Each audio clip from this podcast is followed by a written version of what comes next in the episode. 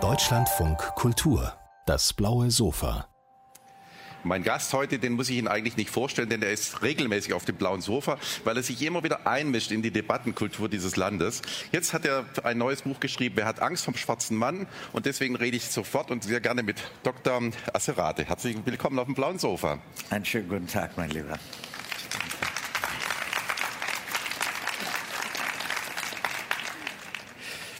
Sie sind ja nicht nur der Großneffe des letzten Kaisers von Äthiopien, ein Prinz aus dem Hause David. Sie sind Unternehmensberater, sind eine der wichtigen Stimmen in diesem Land. Was hat Sie bewogen, sich jetzt einzumischen?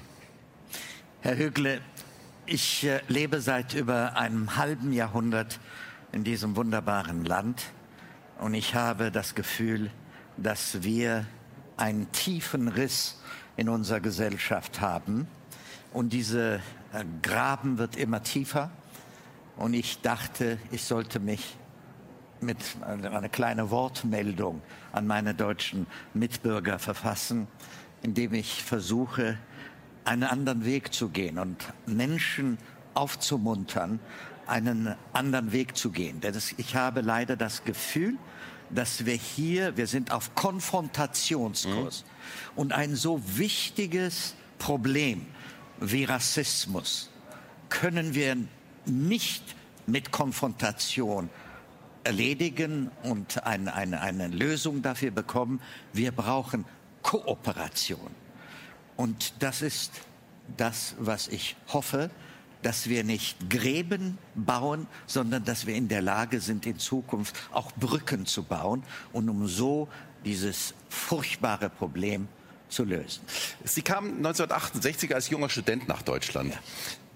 Welche Erfahrungen haben Sie gemacht? Wie wurden Sie in Empfang genommen? Wunderbar, kann ich Ihnen nur sagen.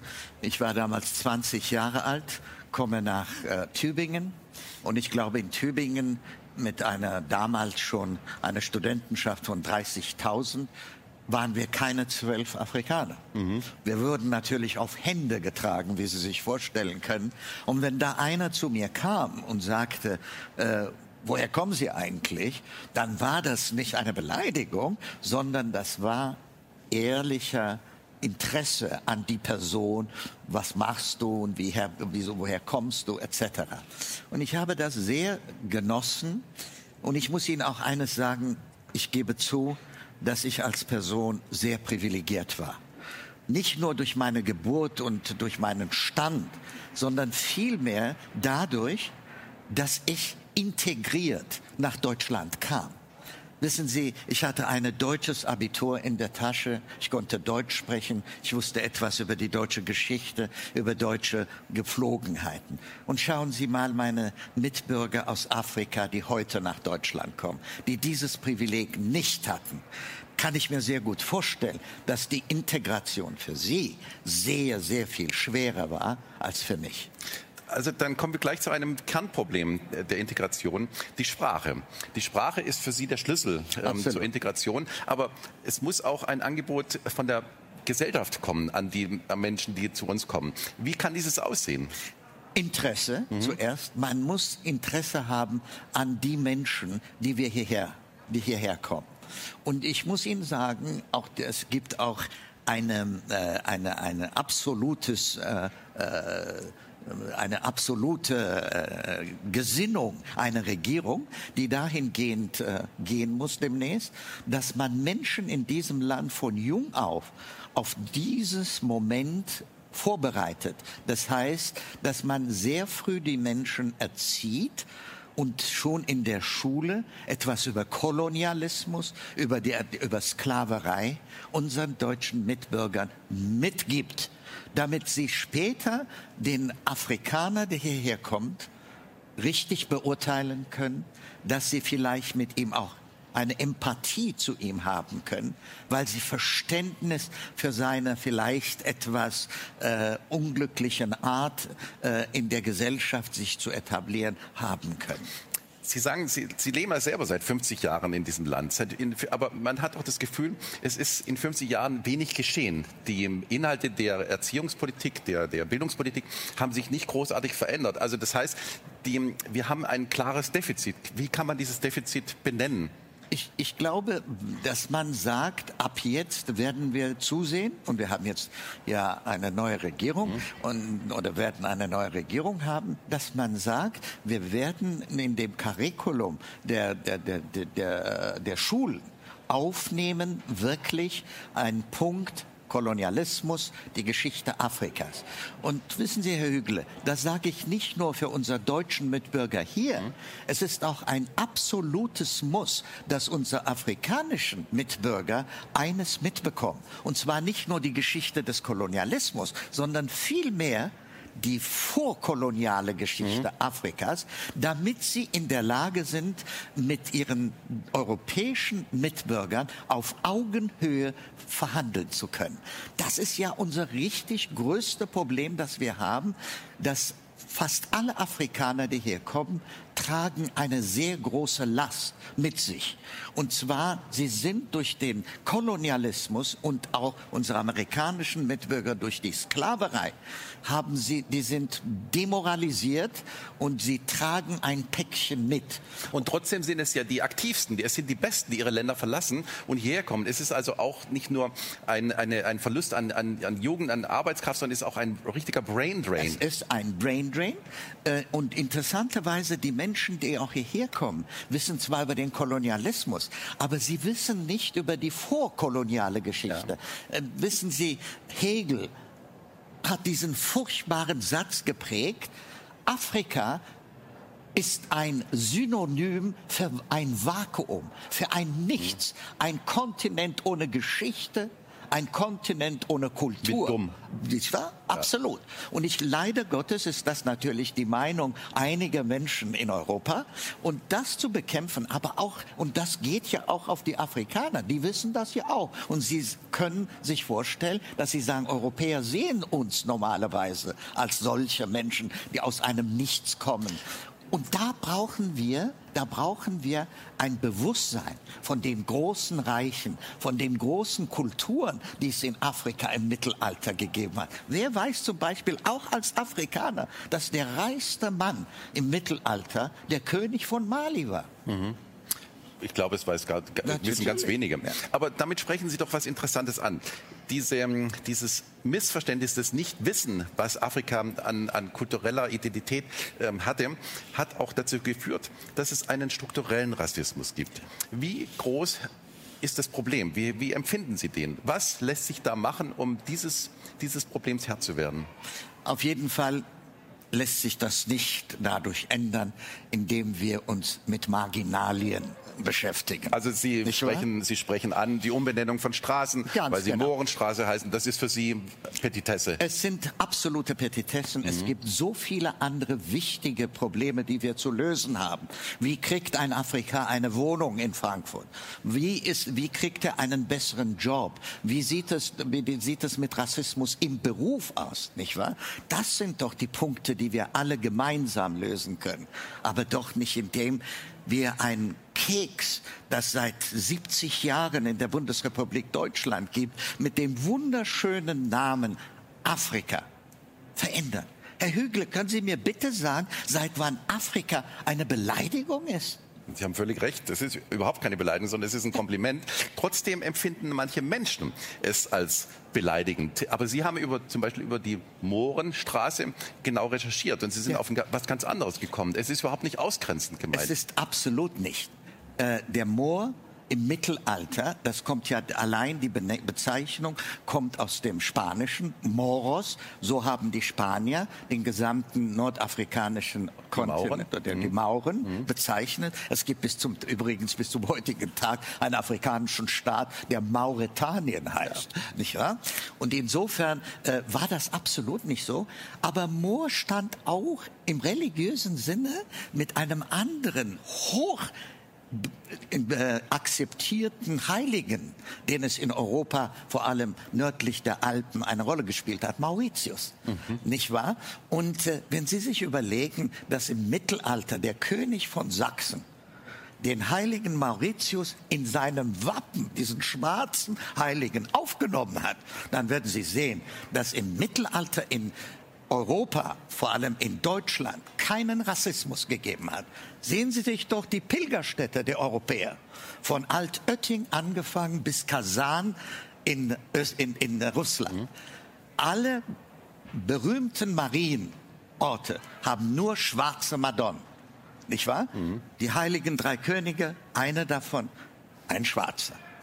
Insofern muss ich Ihnen leider sagen, nicht das Mittelalter, sondern leider Gottes, die ja. Neuzeit und mhm. vor allem die Aufklärung, da fing es mit dem Rassismus überhaupt an. Das will man an. doch gar nicht glauben. Einer unserer Säulenheiligen der Aufklärung, Immanuel Kant, ja.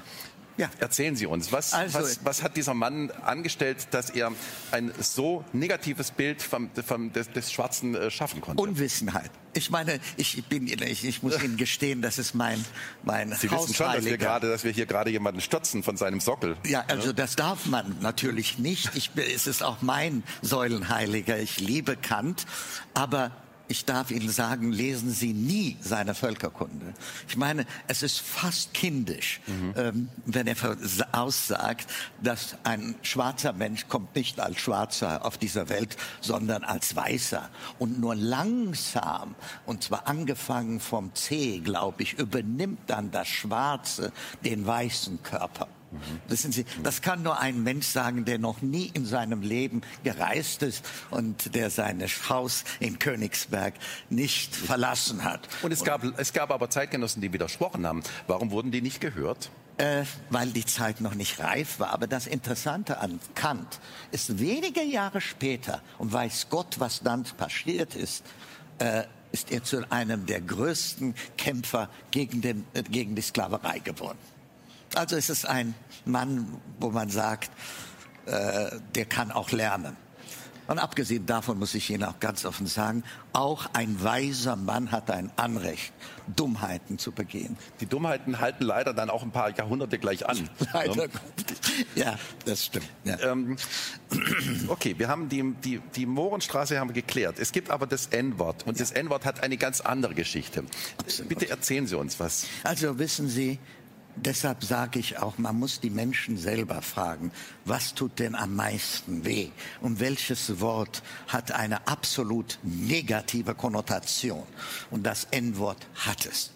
Und ich kenne keinen Afrikaner, der sich in irgendeiner Art und Weise mit diesem Wort äh, identifizieren mhm. kann. Und insofern würde ich es vermeiden und auch unseren deutschen Mitbürgern wirklich äh, vom Herzen bitten, dieses Wort nicht zu benutzen. Weil es herabsetzt und weil es, weil es, ähm, einen Menschen, einen Menschen in, in, in negativster Weise In negativster Weise darstellt, historisch negative Weise. Und vergessen Sie nicht, es gibt ja noch eine höhere ja. Stufung von das mhm. N-Wort, mhm. was, was vor allem in Amerika ja. benutzt wurde, was natürlich eine Synonym für die Sklaverei ist, nicht wahr? Und das darf man, davon würde ich wirklich Abstand nehmen. Aber das Wort. Aber es gibt doch, es gibt doch Menschen, die wenig belehrbar sind, die auch im Teil in, in einer Partei im Bundestag sitzen, die glauben, sie müssten dieses Wort selbstverständlich nehmen, weil es immer schon so verwendet worden ist. Was entgegnen Sie diesen Menschen? Ich, ich sage denen, sie können äh, mit diesem Wort als ein Demokrat und vor allem ja. als ein Christ können Sie dieses Wort nicht benutzen. Aus dem einfachen Grund, weil die gesamte Kultur Europas, und davon reden wir ja immer wieder, und die Zivilisation dieses Kontinents ist aufgebaut auf die Ideen des Christentums. Vergessen Sie nicht, was der erste deutsche Bundeskanzler, der Bundespräsident uns mitgegeben hat, als er eines Tages gefragt wurde, worauf beruht eigentlich die europäische Zivilisation und die europäischen Werte? War seine Antwort, die europäischen äh, die Werte ruhen auf drei Hügeln. Auf der Akropolis, auf dem Kapitol und auf Golgotha. Mhm. Das heißt griechische Philosophie, römisches Recht und christlicher Glaube. Und ein Mann, der diese drei Institutionen akzeptiert, kann dieses N-Wort nicht in dieser Art und Weise gebrauchen und kann nicht andere Menschen, nur weil sie eine andere Hautfarbe haben, äh, sozusagen nach unten, also glauben, dass er was Besseres ist. Denn das ist die Basis unseres äh, äh, demokratischen Daseins, dass wir davon ausgehen, dass alle Menschen gleich sind noch vor wenigen Jahren gab es, gab es, haben die, hätten sich Menschen geschämt, sich als Rassisten zu bezeichnen. Inzwischen gibt es aber auch Menschen, die sich ganz offen zum Rassismus bekennen. Was hält man diesen entgegen? Was, was haben wir auch als Medien, auch, aber auch als Gesellschaft unterlassen, ähm, frühzeitig darauf hinzuweisen, hier gibt es ein Problem, hier entsteht etwas, dem wir Einhalt gebieten müssen? Wissen Sie, Herr Hügle, wir, tun, wir müssen alle unser Bestes tun, den Rassismus zu bekämpfen, wohl wissend, dass es leider Gottes Rassismus immer geben wird. Und zwar nicht nur in Europa, sondern auch in Afrika. Können Sie sich vorstellen, in der Hochblüte des Black Lives Matter im Sommer des Jahres 2020 sind äthiopische Rassisten in London hingegangen und haben die einzige Statue eines schwarzen Mannes, den es auf Großbritannien bis dahin gab, und zwar die Statue des Kaisers von Äthiopien, demoliert. Und interessanterweise, diese Statue ist nicht zu seinen glorreichen Zeiten entstanden. Mhm. Er war ein einfacher Asylsuchender 1936, als die britischen Antifaschisten ihn als Führer der antifaschistischen Bewegung erkoren haben und für ihn dieses Monument da äh, also dargebracht haben. Also ich glaube, wir sind uns einig, dass jede Zeit, jeder Zeitlauf absolute Absurditäten mit aufweisen Das meine ich. Aber es gibt auch Grundsätzliches. Als 2015 die Flüchtlinge nach Deutschland kamen, hat die ganze Welt Deutschland gerühmt für seine Flüchtlingskultur, für seine Aufnahmekultur, für seine, für seine offenen Arme.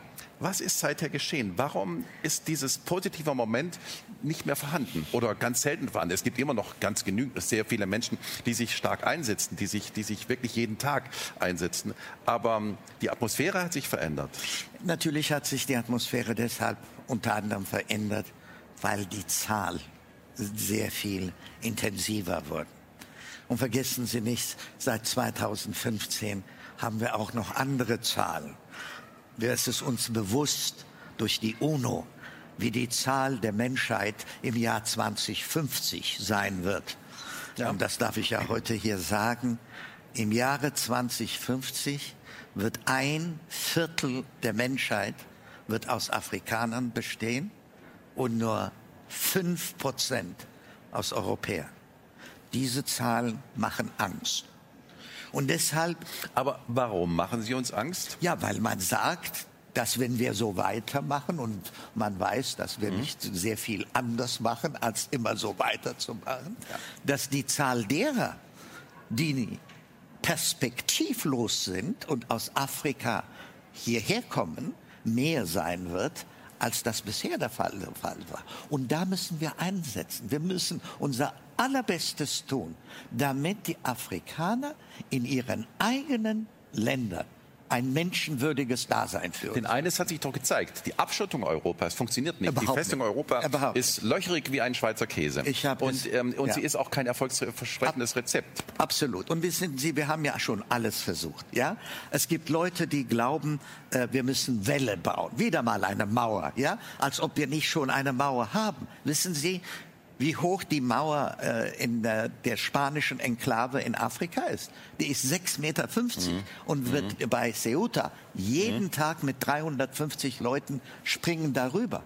Es gibt andere Leute, die sagen, wir brauchen 25 Divisionen am Mittelmeer, also eine militärische Lösung. Und ich frage Sie sehr offen, lieber Herr Högle, stellen Sie sich mal vor, es ist ein früher Morgen im Jahre 2035. Äh, wir wollen es nicht übertreiben. 1000 afrikanische Familien sind irgendwo an der Küste von äh, Italien oder äh, Griechenland gelandet. So ein junger äh, Soldat des, äh, von der, Bundeswehr, 28 mhm. Jahre alt, mit einem Maschinengewehr.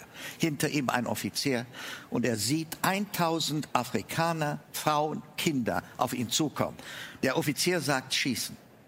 Ich frage Sie, wird dieser junge Mann schießen? Oder noch viel schlimmer, nach wie viel toten Zivilisten, die nicht bewaffnet sind, wird dieser Mann überhaupt nicht in der Lage also sein. Ich hoffe, ich hoffe, dass die politische und gesellschaftliche Aufklärung in der Bundeswehr so groß ist, dass er nicht schießen wird. Dass er sagen wird, das ist ein Befehl, der ist rechtswidrig, deshalb werde ich ihn auf jeden Fall nicht ausführen. Aber Gibt es eine Garantie dafür? Nein. Also, ich kann Ihnen nur eines sagen, von den Erfahrungen, die wir jetzt haben. Hm. Zurzeit. Und ich meine, wir hatten, wir hatten Innenminister, die solche Forderungen ja, aufgestellt aber haben. Aber ich meine, wir müssen auch sehen, zurzeit haben wir weit über 2000 Mitglieder der deutschen Bundeswehr, die aus Afghanistan zurückgekommen sind und die, die, die psychologisch betreut werden. Das sagt das aus. Er wird nicht hm. schießen.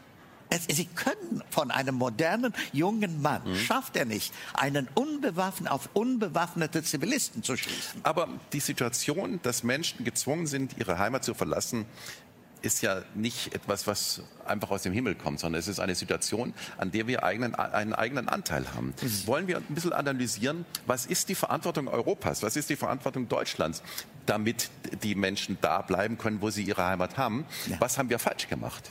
Erstens, wir müssen ganz genau die Frage stellen, was sind die Fluchtursachen? Ja. Und dazu gehört zuerst mal der unfaire Handel. Dann, wie zum Beispiel? Wie zum Beispiel, dass man äh, in Afrika gewisse äh, Produkte, Agrarprodukte nicht mehr produzieren kann, weil die Billigimporte aus Europa so billig sind, dass der afrikanische Bauer überhaupt keine Zukunft hat. Nehmen wir zum Beispiel mhm. Hähnchenschenkel. Ja? Äh, Im Westen Afrikas kostet die Produktion von Hühnerschenkel, ein Kilo Hühnerschenkel, etwa 1,80 Euro. Aber der, die, die Hühnerschenkel, die aus der EU e nach Afrika importiert werden, werden für weniger als die Hälfte des Preises angeboten. Das Gleiche können Sie von den Tomaten sagen, so dass die afrikanischen äh, Bauern überhaupt keine Zukunft haben. Da müssen wir rangehen. Und wissen Sie, lieber Herr Högle, wir haben eine Bevölkerung von 1,4 Milliarden Menschen in Afrika zurzeit. Von denen 85 Prozent jünger sind als 25 mhm. Jahre. Mhm. So eine jugendliche das ist eine hochdynamische äh, Gesellschaft. Absolut. Mhm. Und wenn diese Jugend keine Brot, wenn wir nicht in der Lage sind, diese Jugend zu Brot und Arbeit zu bringen, dann werden wir die Probleme niemals lösen. Das, das heißt aber, eine Lösung. Das heißt aber, Sie plädieren dafür, dass wir jungen Menschen aus aller Welt, aus Afrika, die Chance geben, hier eine Ausbildung zu machen, die sie zurückbringen können in ihre Länder, um da die Entwicklung voranzutreiben? Ja, ja, dass wir denen eine Perspektive geben. Das ist die Perspektivlosigkeit. Mhm. Wissen Sie, es geht, man sagt zum Beispiel Erziehung. Erziehung, wir haben hunderte von neuen Universitäten in Afrika gebaut, die Zehntausende junge Menschen herausbringen. Wissen Sie, wir haben in Äthiopien ungefähr 65.000 Graduierte im Jahr. Mhm. Und wir sind nur imstande, fünf Prozent von ihnen in Brot und Arbeit zu bringen. Sodass wir auch in Afrika dabei sind, eine, äh, ein akademisches Proletariat aufzubauen. Wir müssen zusehen, dass wir im handwerklichen Bereich, was in Afrika tief äh, kaputt gegangen mhm. ist in den letzten, da investieren. In anderen Worten, Jobs für junge Menschen. Und wenn es uns gelingt, jährlich 35 Millionen Jobs für Afrikaner zu schaffen, für die nächsten zehn Jahre, dann kann ich Ihnen garantieren, dann werden wir keine afrikanischen Flüchtlinge mehr hier haben. Es ist ähm, ein, ein, wirklich ein wunderbarer Diskurs. Deswegen meine letzte Frage, diese halbe Stunde geht rum wie im Fluge. Wie wichtig ist die Sprache in der Bekämpfung von Rassismus und Ausgrenzung? Es ist natürlich sehr wichtig, und, aber es ist nicht die wichtigste Komponente in diesem großen Kampf. Äh, wir müssen aufpassen auf unsere Sprache, aber wir müssen und wir dürfen die breite Masse unserer deutschen Mitbürger nicht dazu bringen, dass sie, die normalerweise mit uns einen antirassistischen Kampf bereit wären, mitzumachen. Wir dürfen sie nicht vergrätzen, indem wir sie sagen, die, die, die dann Menschen zu mir kommen und sagen, verzeihen Sie, äh, ich, ich weiß nicht mal, wie ich Sie anzureden habe, wissen Sie? Mhm. Und da müssen wir Vorsicht üben. Lassen Sie uns einfach mit, äh, äh, mit, mit, äh, mit einer Gesinnung des Wohlwollens aufeinander und Empathie aufeinander zugehen.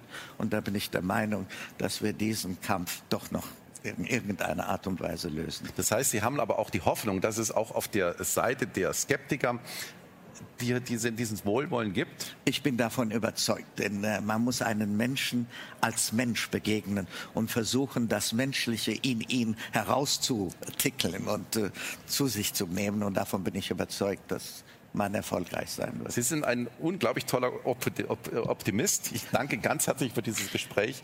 Herzlichen Dank für den Besuch auf dem blauen Sofa, Dr. Danke, sehr vielen Dank. Danke.